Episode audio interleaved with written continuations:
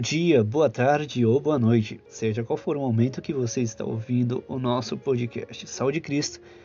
Saiba que graça e a paz de Deus seja convosco. Eu sou Josué, criador desse podcast, e hoje mais uma palavra há de nos ser reservada. No nosso devocional de hoje, trago aqui para o Sal de Cristo pitadas da palavra de Deus sobre o tema Pontos de Ancoragem. O versículo que se encontra da nossa reflexão para hoje está na carta de Paulo aos Colossenses, capítulo 2, versículo 14. Nos acompanhe.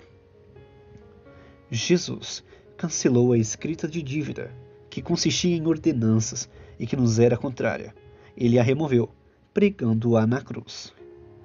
As seis horas da crucificação de Jesus foram as mais críticas da história pois durante aquelas seis horas daquela sexta-feira, Deus colocou na terra três pontos de ancoragem.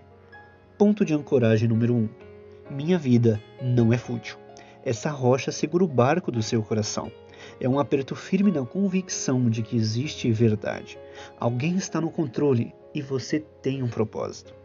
Ponto de ancoragem número 2. Meus erros não são fatais.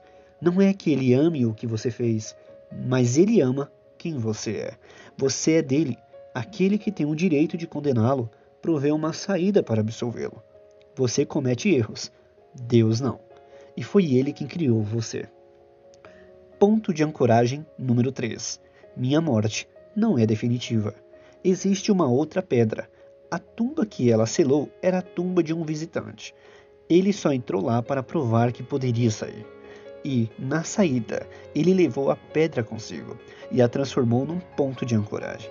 Ele a jogou fundo nas águas desconhecidas da morte. Aqui estão eles, os três pontos de ancoragem da cruz.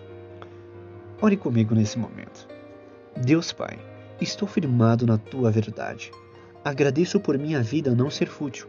Agradeço por meus erros não serem fatais. E, acima de tudo, agradeço porque a morte não é definitiva. Espero ansiosamente pela vida contigo para todo sempre. Eu sou Josué e aqui está mais um episódio do nosso podcast Sal de Cristo. Nos siga, curte e compartilhe. Deus te abençoe.